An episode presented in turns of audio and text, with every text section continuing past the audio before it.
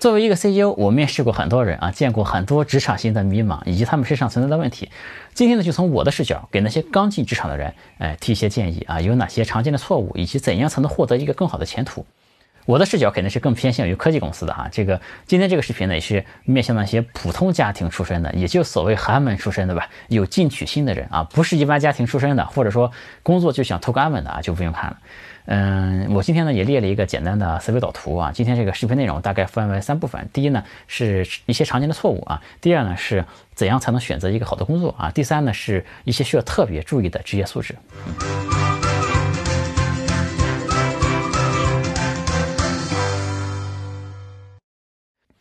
有趣的灵魂聊科技人文，我是李自然。今天我们视频的内容是给那些刚进职场的人提一些建议啊。呃，因为在我们李自然说的粉丝里面，大学生这个群体始终也是占到一定的比例的啊。这个视频就给你们做的。呃，首先我想说几个我常见的错误啊，对这几个错误提出几个建议。第一个建议呢，就是不要向平庸者要建议啊，因为现在很多年轻人还是很依赖父母的嘛。我们这个视频前面的前提也说了，我们面向就是那些普通家庭出身的人，普通家庭的。父母往往也就是工人或者是农民嘛。那我们的父母经常说，我几十年的社会经验了啊，但对不起，几十年当工人的经验其实是没有什么用的啊。另外，这个不是这个时代的经验，往往也都是错的啊。我觉得年轻人呢要自立的啊，在职业生涯方面呢，不能什么都听父母的意见啊。你该去什么公司，该找什么工作，不能父母说什么就是什么，因为他们的知识储备啊，往往是没法给到你最正确的那个建议的。第二呢，就是很多人。嗯，会向那些自己身边的朋友啊、亲戚那些工作过几年的人啊，但是又是能力平平的人啊，去要一些建议。当然，如果你的建议只是问一下你你这工作什么样子的，对吧？你这公司是干什么的？啊，你平时的工作内容是什么？那这样是非常好的。但如果你问他我应该怎样做职业生涯的规划，对吧？我应该怎样走上人生巅峰，那就不太靠谱了，对吧？因为他们这些人自己还没爬上去呢。人们呢都习惯问自己身边的人要建议啊，因为。这个你身边的朋友也好，亲戚也好，你总是比较熟嘛，接触到他们比较方便。但是，如果你是在要一个人生的重要的建议的话，你怎么能这么图省事儿呢？对吧？我觉得这不是一个要建议的正确的方法啊。这里也不仅仅是针对求职这个事儿，就我觉得，如果你的人生中需要重要的建议的话，你永远应该去找那些你想尽办法能够得上的最优秀的人，而且还愿意帮你的人啊。你去问他们的建议，这对你说才是最有效的。你问你的好朋友，他水平和你差不多的，对吧？这个事儿就是就 对，可能对你帮助就不大，对吧？这个我觉得呢，有两种人的意见是最值得征求的，一种叫做成功的人啊，或者说视角更高的人；第二种呢叫做专业的人，比如说他就是一个职业规划师，对吧？那你当然可以听听他对你职业是什么看法，对吧？啊。这个第二个建议呢，就是不要同时打几份工，或者说不要在工作的业余时间再搞个副业什么的啊，因为我觉得最年轻的时光是你这个事业打基础。发展最快的时候，这时候的时间是很宝贵的哈。如果你用这个时间去换得一点点的收入的话，我觉得是不太值得的啊。当然，如果这个收入对你说特别的重要啊，比如说你家里有病人，或者你要供弟弟妹妹上大学，那当我没说，对吧？这个我觉得还是应该把尽量多的哎时间用于提高自己的这个专业能力啊。打一份小工呢，看似很辛劳、很努力这样子，但其实我觉得往往是得不偿失的啊。这个当然。这个情况这个事儿也不绝对哈，就如果你的副业是和这个职业有相关的，比如说，如果你是一个程序员，业余时间维护了一个 GitHub 上的开源项目，对吧？这可能是对你的职业生涯这个是加分的哈。这个但是要很慎重啊，这个就有点复杂，就不展开说了，因为这里面牵扯到如何平衡工作，对吧？以及你最重要的是你要遵守相应的职业道德，对吧？下一个建议呢，就是钱少的时候。不要搞理财啊！这个我先找个银行买个保本的理财产品就完了啊！因为就是钱很少，就别瞎折腾，不值得。每天搞来搞去就多这么几块钱之类的啊！这个而且天天想着几块钱的事儿，就容易把那个眼界就搞得很小。我觉得还是那个建议啊，就是把尽量多的时间用在提高自己的专业上面啊！这当然，如果你的专业就是。金融相关的，对吧？那可能不太适用，这个建议就可能不是很适用了。今天我这边所有的建议，你都要根据自己的情况来选啊，不要钻牛角尖，对吧？这个呃，不要抠这个字眼嘛，看看哪一条是适合你的，你采纳就完了哈。这个不要理财呢，这个观点可能很多人都不认同啊。这个呃，因为有很多常见的观点嘛。就觉得这个理财这个事儿，就是人不理财，财不理你啊。这个有一个词叫做财商，对吧？啊，这个很多人认为这个财商啊，所谓的财商就要从年轻开始练。另外呢，就是还有一种说法，就是年轻啊，你即便赔光了，赔的也不多。这个如果你以后呢，这个可能有家庭有事业了，你再赔光再破产了，那个就很惨了，对吧？你这个观点也是很常见的。我的看法是这样的啊，第一，就是我还是坚持年轻的时候要把时间用在自己的专业技能上面，这个这会更加划算，因为那是你真正赖以谋生的，对吧？赖以这个安身立命的一个事儿哈。这个你去锻炼所谓的什么理财能力啊、财商啊，这个东西其实很虚的，这个东西也不是随便练练，对吧？你炒炒股就能练得出来的，对吧？巴菲特实际上只有一个，对吧？而且呢，如果你将来很有钱了，嗯，也是把钱交给更专业的人来打理啊，比自己搞其实会靠谱很多。第二个呢，就是，嗯，对于这个年轻赔钱无所谓这个说法啊，就是我觉得货币啊，首先是有一个时间价值的。你年轻的时候啊，赔一万块，你肉疼的要命，对吧？这个时候钱对你是很宝贵的，你本身钱就少，钱对你就更宝贵。你有这个钱，你买个好点的手机，它不香吗？对吧？或者是你带着这个，呃，你去旅游一圈，它也是挺不错的，对吧？就或者是你和恋人一起去这个五星级酒店看一看，对吧？这个都能获得很大的生活上的提升，对吧？这个，但是你有钱之后呢，你反而可能你赔个五万块，赔个十万块，其实对你的生活影响是不大的，对吧？再有就是这个说法，就是所谓年轻的时候赔光无所谓，这个有钱再赔光就会很惨。这个说法本身就站不住脚，因为你正常理财，这个你又不是在赌博。这个怎么会赔光呢？对吧？你正常理财会上杠杆，就一把就 all in 了吗？那不叫理财，那是赌博，对吧？如果是赌博式理财的话，你什么时候都不要碰，对吧？年轻时候也不要去理财，对吧？长大之后也不要去理，这个那不叫理财，因为对吧？这个这里呢就是下一个建议了啊，就是不要赚这种没有过程的钱啊，不要往邪路上面走。这个没有过程的钱呢，就是指的纯投机的钱。嗯，这里面也包括就是前段时间流行的炒币啊、炒鞋这些钱。这个第一呢，干这些很难赚钱。嗯，赚到钱的呢，往往也都是靠运气好啊。这个虽然他们不承认这一点啊，但就是靠运气好。第二呢，赚到钱呢也不是好事儿，因为这会让人变得很浮躁，因为那个钱来的太容易了啊。赚过这种钱，你会觉得干正常的事儿赚钱都太慢了。这个现金说法，我以前是一个美股操盘手啊，我当时业绩还是非常不错的那种。那个钱呢，就是来来去去啊，这个都很容易。有过这种体会之后呢，你就会以为啊，这个进进出出啊，这个钱啊，它这个正常的速度就是这样的。这个你再去工作赚钱呢，你就会受不了。你觉得哇，我一个月才领一次工资，对吧？就这点钱，对吧？这个还赶不上我一单，对吧？这个所以这种心态啊，对人没什么好处的哈。嗯，还有一个就是流传很广，但是也非常错误的一个观念，就叫做。赚钱都写在刑法里了。其实我们李在说前面讲过嘛，其实很多企业，包括很多好的企业，它都会挑战这个法律的边界在什么地方，但他们绝对不是说奔着那个刑法就去的啊，绝对不会这样的。现在其实有很多年轻人在受到挫折之后啊，他就会觉得，哎，是不是现在这个走正路发财太难了，还是野路子来钱比较快？但其实真的不是这样的啊！那些野所谓的野路子啊，包括什么黄赌毒什么的，你以为钱就很好赚吗？不好赚的，对吧？竞争同样非常的激烈，而且呢还不合法。所以我的意见呢就是，千万不要往这方面去想啊。呃，下一个建议就是不要以。学习的心态来工作，这个实际上呢，我曾经有好几个人都跟我这么说过哈，我能不能去你们公司去实习呀？这个我不要拿工资，我只要能学到东西就可以了。哎，拜托，我这里是公司呀，不是学校，对吧？你来工作不要钱，这个我不给钱。你工作我不给钱，我是耍流氓呀，对吧？你要逼我耍流氓吗？而且你来工作，你不和我谈业绩，你和我来谈学习，我觉你也是耍流氓，对吧？这而且呢，你还不拿钱，你不拿钱呢，我也觉得很不放心。我不知道你什么时候就走了，因为我连钱都没付给你，你想走就走，对吧？这个而这样的话，我是连学校都不是，我就一自习室，对吧？这很多学生呢都会有一个心态哈，就是找工作的时候啊，都很多人都有这个心态，就是我找一个公司先学两年。然后呢，过两年之后呢，我有能力了，我再跳槽再升迁嘛。这个心态其实是有问题的啊，就是你已经在工作了啊，你工作第一天开始，作为一个职业人士，你最重要的使命就是帮公司创造价值，对吧？其实工作和职业球员是很像的，就是呃，一家公司其实和一个俱乐部也很像啊，和一个打球的俱乐部也就很像。大家可以好好思考一下这个问题。呃，你就想一下，这个如果一个球员进到一个球队会怎么样，对吧？他绝对不会说。我是来学习的，我是来学习怎么打好球的，对吧？这个球员加入球队第一天就是在为这个球队争取更好的成绩了，对吧？就是在为了这个争夺冠军，他就为这个目标就去了，对吧？当然，有些球员他会这个他目标可能也是我要转回到更好的球队去，但这一切你也要在赛场上证明自己的价值啊，对吧？这一切都是基于你的价值的，就是你的业绩的表现的，对吧？业绩是一切的核心嘛。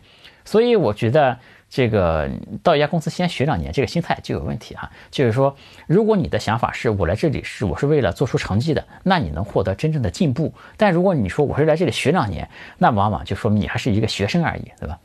这有很多。刚进职场的人啊，这个仍然痴迷于看书啊、考证啊这些事儿，尤其那些学霸们，对吧？因为他们上学的时候有这么一个正向反馈嘛，只要我只要是好好读书，我就能获得一个好的结果。当然呢，在很多公司考证是有用的啊，有些科研类的工作也是要学习的。这还是说这句话，不要钻这个牛角尖啊。但我觉得对于绝大多数的工作来说，你要相信哈，你已经读了十好几年的书了，你再多读过一两本。真的没什么作用了啊！但是你现在呢是一个没有什么工作经验的人，你如果能够在短时间内把自己的工作经验提升上来，把自己的工作能力提升上来，这个效果会非常的明显啊！所以说我的建议呢，就是你先埋头苦干，多干活，把工作的熟练度先提高上去，然后呢，提升自己的能，这个对于。提升自己能力最好的方法呢，就是向这个行业的高手或者向自己的同行来多学习，然后呢，在你的工作中去运用，是吧？看看这个行业的高手是怎么干的，看看你的同行是怎么干的，自己呢再加以实践。我觉得，嗯，把你的时间啊，学习的时间多多用于研究同行，我相信你会受益匪浅的啊，这个比看书会强很多很多倍。嗯，读书我觉得当然是一个很好的习惯啊，我绝对不是说那种读书无用论那种人，我自己也是很喜欢看书的一个人。我觉得呢，但是当你从踏上职场那一天开始啊，你就把读书作为你的一个业余爱好，而不是说你的这个本职工作，对吧？这个嗯，很多人他工作之后还是把读书当成一个正事啊，这个是一种逃避，本质上，对吧？呃，认为自己好像是在很上进，其实不是，对吧？你的上进就是要好好去工作了，对吧？这个读书呢？当成一个业余爱好啊，这个心态是 OK 的。下一趴呢，我们就说一下，就是如何选择一个职业。在这方面呢，其实最常被问到的一个问题就是：是应该进大公司还是进小公司？呃，这个当然呢，也会有一些类似的回答，就比如说大公司更规范啊，小公司更锻炼人之类的这样的说法。但是我觉得这个问题啊，本身就是有问题的。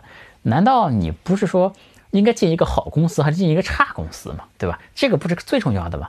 你为什么会想进一个大公司还是小公司呢？这大公司也有好的，有差的，对吧？小公司也有好的，有差的，怎么能把大小作为一个最主要的衡量标准呢？我觉得它有问题的。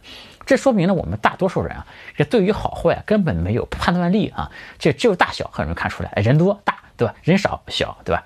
这个大家都能看出来。但一公司是好是坏，大家都看不出来，所以说大家只能看大小了。这个其实是挺可悲的哈。所以说，我觉得如果我们一定要讨论大小的话，我们至少把它从两个维度来看，就是好的大公司、差的大公司，对吧？好的小公司、差的小公司。如果是这四种来选的话，我建议首选好的大公司，因为它确实能培养你好的工作习惯。你可以先进去看看大公司是怎么管理的，而且呢，这个好的大公司给你带来的选择更多啊，你会拥有更多的选择，因为你从优秀的大公司出来。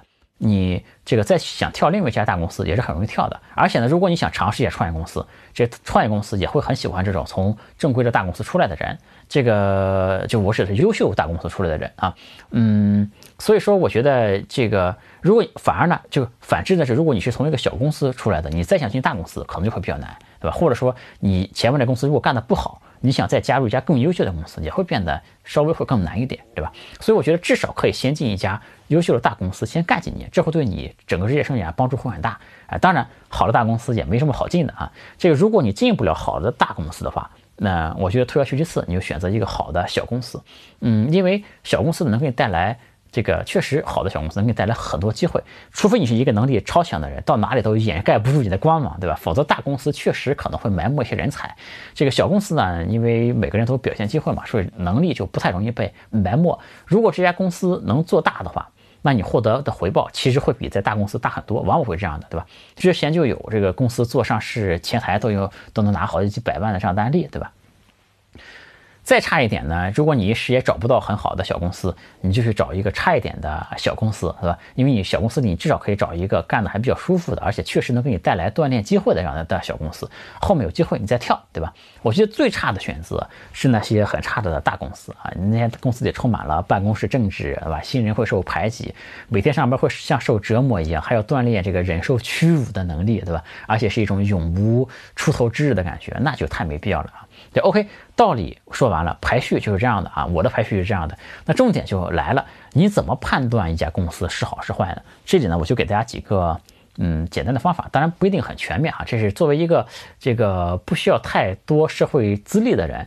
你怎么能判断一家公司的好坏啊？这个大公司，我觉得可以从三个方面来看啊。这个第一个呢是看这家公司在这个招聘市场上受欢迎的程度，就这个公司出来的人在招聘市场上是不是一个很抢手的人，对吧？这是很容易看出来的。如果这家公司出来人，其他公司都不想接盘了，说明这个公司就很差，对吧？如果你比方说是一个好公司，像阿里、腾讯出来的。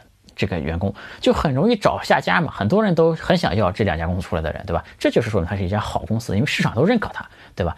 另外一些大公司呢，你在这家大公司出来，他不给你的履历加什么分儿，大家不会很拿你家公司当成一回事儿，这样的公司呢，就说明比较一般，对吧？那些差的大公司呢，反而是。这家公司出来的，大家都不想要，因为觉得这就是一个技术很落后的公司，或者是对吧？这个像从那个养老院里养老出来一些人，其实呢，可能就是什么都不会，或者是真来公司里干不了什么活，这样的公司就是很差的公司啊。第二个标准呢，就是看公司的发展空间，能给你提供的发展空间怎么样？这个怎么来判断呢？判断方法就是。看这家公司的这个进攻性如何，对吧？这个产品线是不是一直在有新的产品出来？比如说，对吧？比如说像字节跳动这家公司啊，这是个这个它新产品是层出不穷的啊，它不断的在延长自己的这个战线嘛。你要一进了一家这样的公司呢，其实你就有更多的机会出头，对吧？因为它做的这个新产品很多，你的机会就很多。那有些公司呢？它这个业务就很稳定了，说不定这个几十年来都是按一个模式在赚钱的，对吧？而整个公司从架构到产品都是很稳定、很稳定这种，这种公司，咱不能说不好，对吧？但是你进去很大概率你就是一颗螺丝钉嘛，这个没别的好想的。这个第三个标准呢，就是。进去之后呢，你可以看看这个氛围怎么样。就好的团队啊，不管大公司小公司，它出发点一定是大家愿意一起把一个事儿能做成，对吧？大家很都你能感受到，大家都是在这样想。那差的团队呢，就是大家各自完成各自的工作，就是干活拿工资，对吧？而且就最好别承担什么责任，出了问题呢，我能甩一甩锅，对吧？而且有些公司呢还搞一搞办公室政治这样的，那真的是那种二十岁死了八十岁才埋的那种工作，对吧？这种工作其实也是很容易能分辨出来的。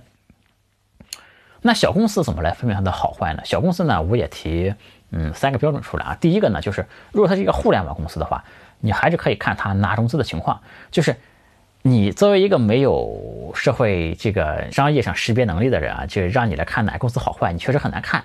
但是呢，那些风险投资机构他们看的是很准的，对吧？他们至少看的比其他人都要准，对吧？这个如果一家公司在最近的一年内拿到过风险投资，尤其是知名机构的风险投资。那说明这家公司的质量呢，肯定是秒杀市面上百分之九十九的小公司的，对吧？当然，去年的年景不太好啊，这个能拿到钱的公司不多。但是呢，如果你是一个求职者，你仍然有很大机会能够找到这些公司进去啊，因为聪明到能查融资记录的这个求职者是非常非常少的。其实我是没怎么见过的啊，这个我见过几个，非常非常的少。查融资记录的话，可以用的工具，我们前面李自然说都讲过，对吧？就可以讲过什么精准啊等等工具，你都可以去用啊。第二个呢，就是看这家公司有没有值得你追随的人，因为很多小公司，你面试的时候，你就能见到它里面比较大的领导了，对吧？你可以看到这个领导或者他的这个老板的这个谈吐怎么样，对吧？而且他老板呢，你可以拿，也可以到网上去搜一搜，看这个履历好不好，对吧？一个人牛不牛逼，其实是有很多种方法可以。判断出来的能追溯到一个好老板呢，其实是特别特别幸运的一个事儿。你比方说像阿里巴巴这样的公司，你觉得谁最爽，对吧？我觉得不是马云最爽，是早期追随马云的人，早期加入的人是最爽的。因为马云他要扛很多重担的，对吧？但身边的人有很多人跟着他就可以发财了，对吧？所以说，我觉得能跟到一个好老板呢，是非常非常幸运的一个事儿啊。这个第三呢，就我觉得要看这个老板有没有胸怀，哎。这个如果是一些创业公司还没赚钱，这个确实不是很容易看出来。但有一些就有很多小公司，其实都是很赚钱的。这个老板，你看他名车也有了，豪宅也有了，对吧？哎，这时候呢，你去看看他们公司那些高管，他们公司那些资历比较高的人，就如果他们还穷的像狗一样，对吧？那就很能说明一些问题了，对吧？其实呢，我觉得啊，就是说进优秀的小公司，是成功机会最大的。就如果你想你的目的是逆天改命这样的话，对吧？它是成本最低的能逆天改命的一种方法吧。因为我身边我认识的人里面有太多的朋友，是公司很小的时候进去，然后就成了高管嘛，然后后来公司做大之后就很牛逼。但小公司呢，就是风险也很大，就是因为很多公司确实到最后也做不起来。呃，你可能进这家公司，当时觉得还不错，但最后也没做起来，对吧？这个呢，确实也不是打工者的问题，总有些运气成分。但你确实要拿自己的时间去赌，对吧？这个没办法，创业者也是一样的啊，创业者也要拿自己的时间加上自己的金钱去赌，对吧？赌这个未来嘛。但是这个最差的也是，就是你在这公司里还是得到锻炼了嘛，能力还是得到提升了嘛。那这家公司实在不行，你只能去再换一家，对吧？那这也是没有办法的事儿，对吧？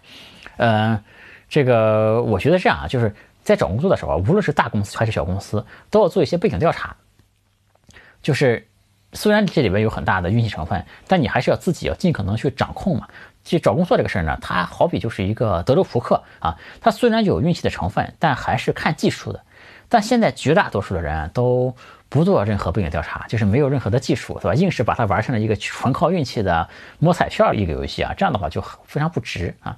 还有很多求职者呢，就是脑子啊就是不清楚，对吧？他不从这些大的方面来判断公司的好坏。他从一些鸡毛蒜皮的事上来判断这个公司值不值得他加入。比方说非常常见的，我见过很多，就是他判断的方式是这家公司离他家近不近，对吧？这个很常见。嗯，我当年是知道上海有一个好机会之后，我拖着行李箱第二天就到上海来了，对吧？就所以说，我觉得你最看重的难道不应该是一个好机会吗？这因为很多人对这个机会没判断力，他只能用离家远近来判断了，对吧？这就好比说前面说很多人没法判断公司的好坏，只能判断大小一样的，你这不就走偏了吗？对吧？这个，如果你就想找个离家近的，你想想这个道理啊，人家那些搞风险投资的人，他们天天国内国外各个城市飞来飞去，对吧？这个这个像大浪淘沙一样，就为了找到一家很好的公司来投。你一个打工的，你要求好公司就在你家门口出现。这些脑子不清楚，对吧？这些脑子不清楚的，这个当然，你如果找到一家很好的公司，嗯，但它离你如果比较远，我觉得还是要搬近一点啊。这个不要花太多时间在路上，你可以搬到公司附近来。如果你自己有房子，或者你和家人住在一起，你可以在公司附近租一个简陋一点的，对吧？这样你起码不用天天都回家。这个我这么多年，公司也搬过很多地方啊。这个我从家到公司的时间从来不会超过二十分钟的啊。嗯，那我们前面讲了，就是怎样选择。一家公司加入嘛，那我们后面就讲讲呢，就是进了一家公司之后，这个刚开始是你的职业生涯的时候，你应该特别注意什么？第一个我想说的就是不要犀利啊，多干点活。这个因为你最需要的是工作方面的经验。当然，这个前提呢是你找到了一家还不错的公司。当然，我知道现在其实还是有很多那些会压榨员工的企业啊，这个这种企业我们就不说。这个。但是如果你找到一个还不错的公司呢？现在很多人还是那种老思维，就是觉得老板和员工啊是一个对立的关系。就如果你多干点活，就是你吃亏了，对吧？就是老板占你便宜了。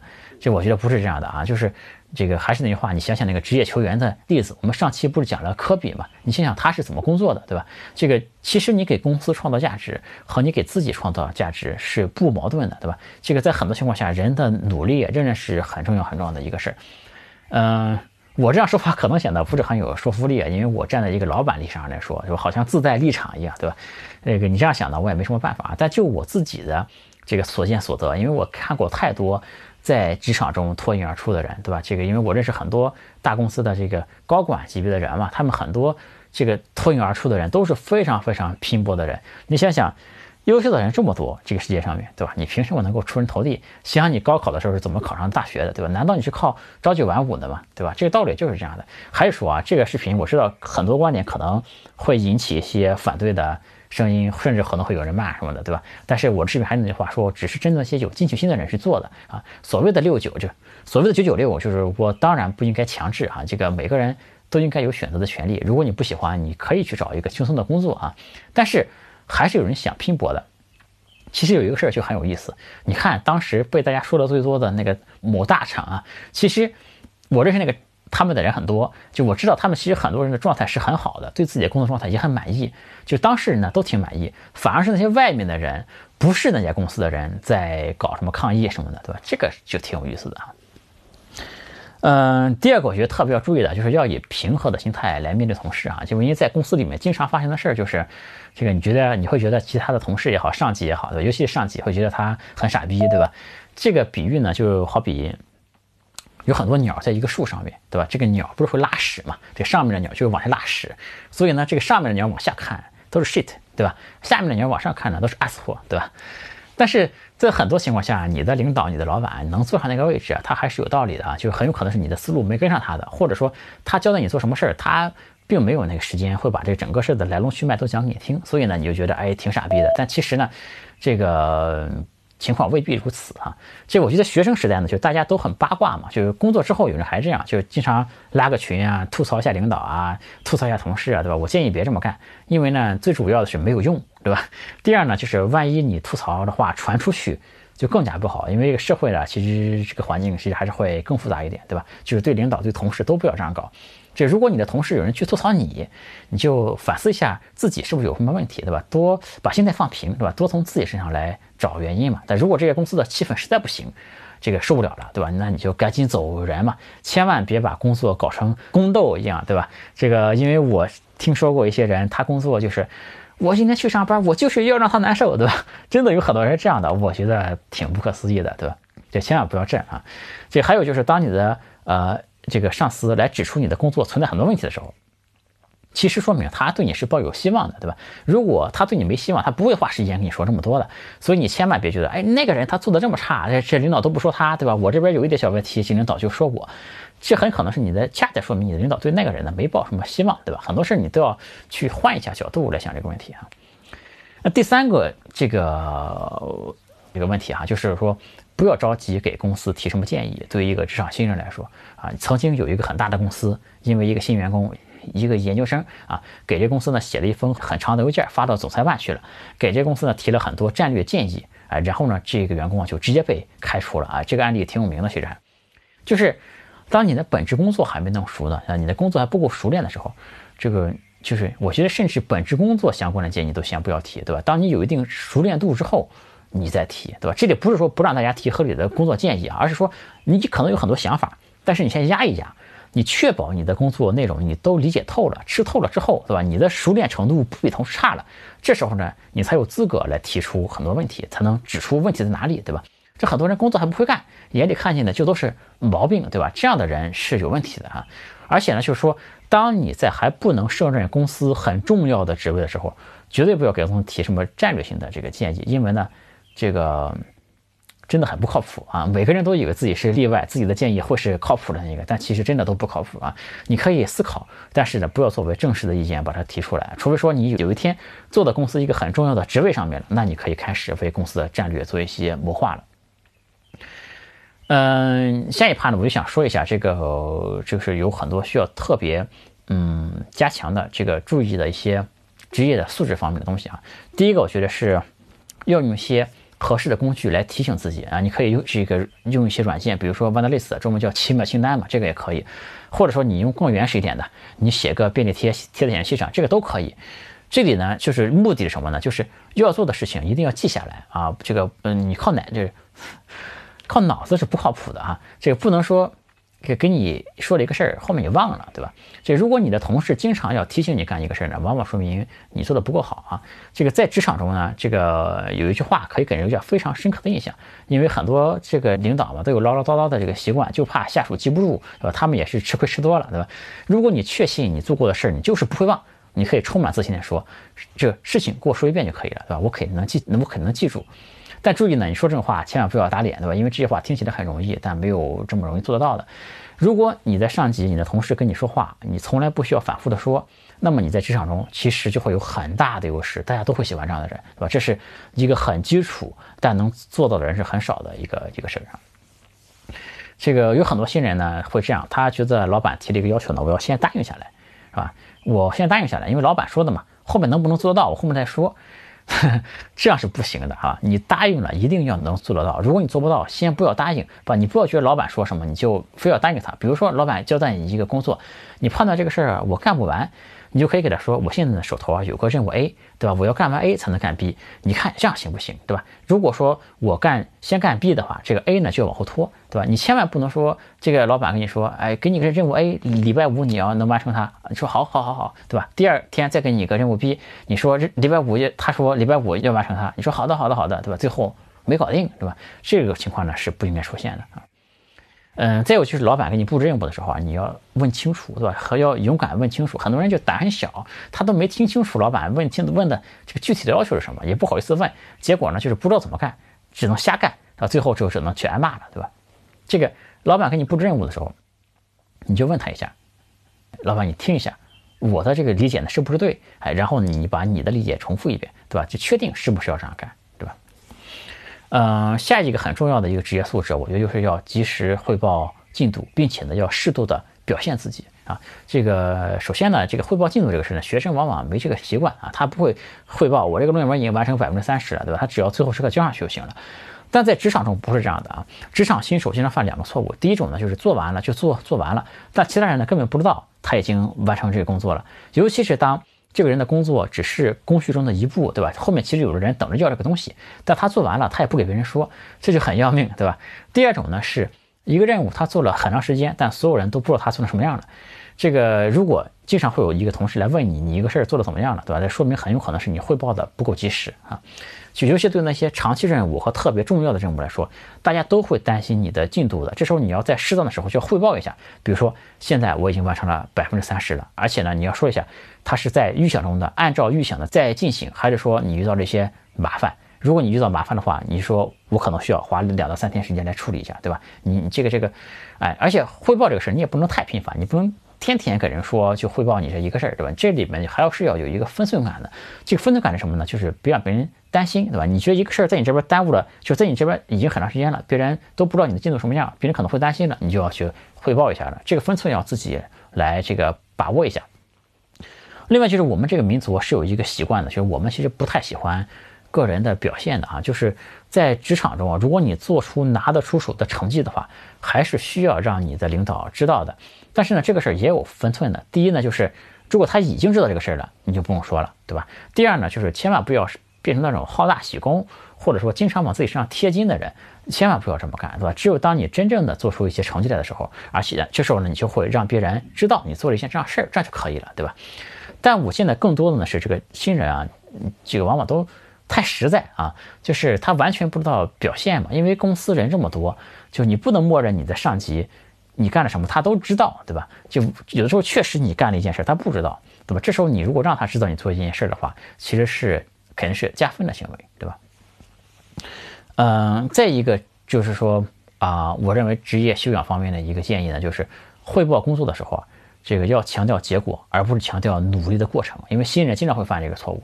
刚进职场的人，他汇报工作往往是这样的，就是比如说，哎，我们。那个礼拜六早上起来六点，我们就去拜访客户了。客户那里呢，交通也非常不方便，我们转了好几次车才到。我们到那里呢，又等了一个小时，才终于见到了王总。哎，王总看了一下我们的合作提案，最后呢说再考虑一下。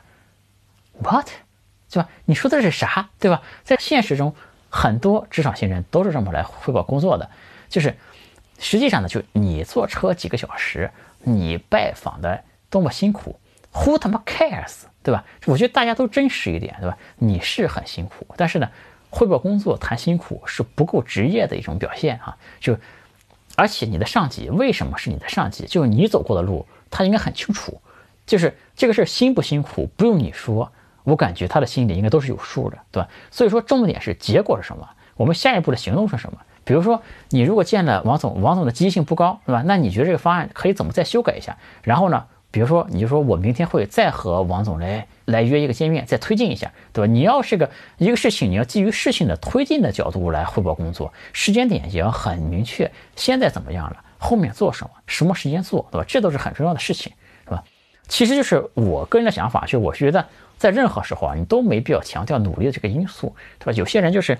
你和他约打个羽毛球是吧？他说：“哎，我好久没打了，是我不让你打的吧？对吧？你不练球，我赢了你，我就胜之不武了嘛，对吧？当然打个球这是游戏，我们没必要搞得这么严肃哈。这个，但其实就是工作吧，我们就说，你说你没努力就把这个事儿给办成了，也不会显得你更聪明。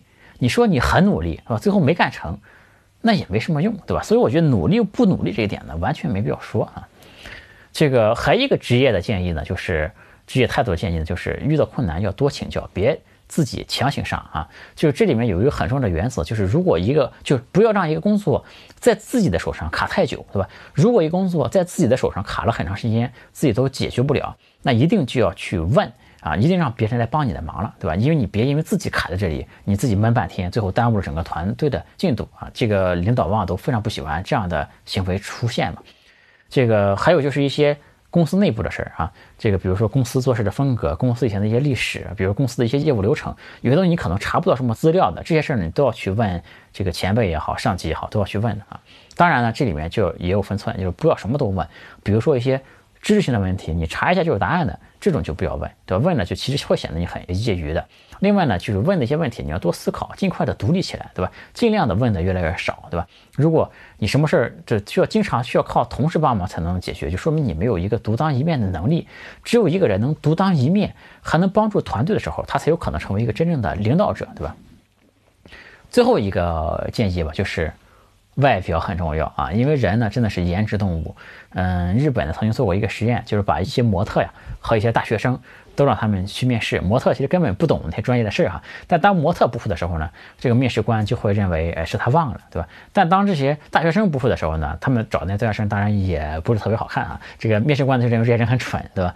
所以说，哎呀，颜值这个事儿啊，还是需要稍微重稍微重视一点啊，别太不修边幅啊。好的形象呢，通常还是会潜意识中，对吧，都是会给你加一些分的。之前呢，我看过一些数据，就说身高，其实对于职业生涯影响是很大的。但身高这个事呢，是天生的啊，没有办法。但我觉得体型啊，而且这个衣着等等，很多东西还是可以自己控制的嘛，对吧？其实胖呢，也会被现在其实也会被一些人会认为是没有自制力的一种表现了，对吧？当然。很多老板都是胖的，对吧？这老板就不能说了。而且我们国人的审美，有些人的审美是这个男人能胖不能矮，这女人能矮不能胖，对吧？这个，哎，这个就不多吐槽了，好吧？但是总之的，我的意思说，这个人形象呢，还是要注意点啊。这个可能，哪怕是哪怕是你的老板，他内心不以这个来衡量别人，但这人都会受到这种潜意识的影响的。今天就说这些吧，说的时间挺长了，可能有些啰嗦啊，但其实主要为了把这个道理能够说明白。就好比你看书的时候，你读这个原文可能很长，对吧？但你和直接读那个读书笔记是不一样的啊。当然，这个读读书笔记，这个当然读书笔记也是有用的啊。这里这个也非常感谢我们为我们这个节目做读书笔记的一些几任课代表，非常的感谢。就是因为在看完节目之后，看到你们的总结的话，总是能快速的回顾起这里边的内容出来，对吧？但你直接看那个呢，可能就。get 不到这里边很多的点了，对吧？因为现在其实很多人做视频啊，这个搞剪辑的，搞的这个密度很大嘛。其实因为话很快，你根本来不及抛的数据很多，对吧？你根本没时间想他这个话是对是错，对吧？只会觉得很牛逼，对吧？当然，你如果能做到密度又很大，嗯也很正确的话，也挺好的，对吧？但我们这个节目还是想维持一个闲聊的风格，闲聊的时候呢，就想把各种话都说透嘛，对吧？是这样子。对，如果你觉得这一期节目呢还比较有用的话，你可以转发给合适的同学，对吧？嗯，今天这个职业生涯的建议和分享就和大家说到这里啊。有趣的灵魂聊科技人文，我是李自然，我们下次再见，拜拜。欢迎加我的个人微信，我的微信号是李自然八九九，全拼的李自然，数字八九九，李自然八九九。我们有一个社群，大家一起来讨论商业科技互联网。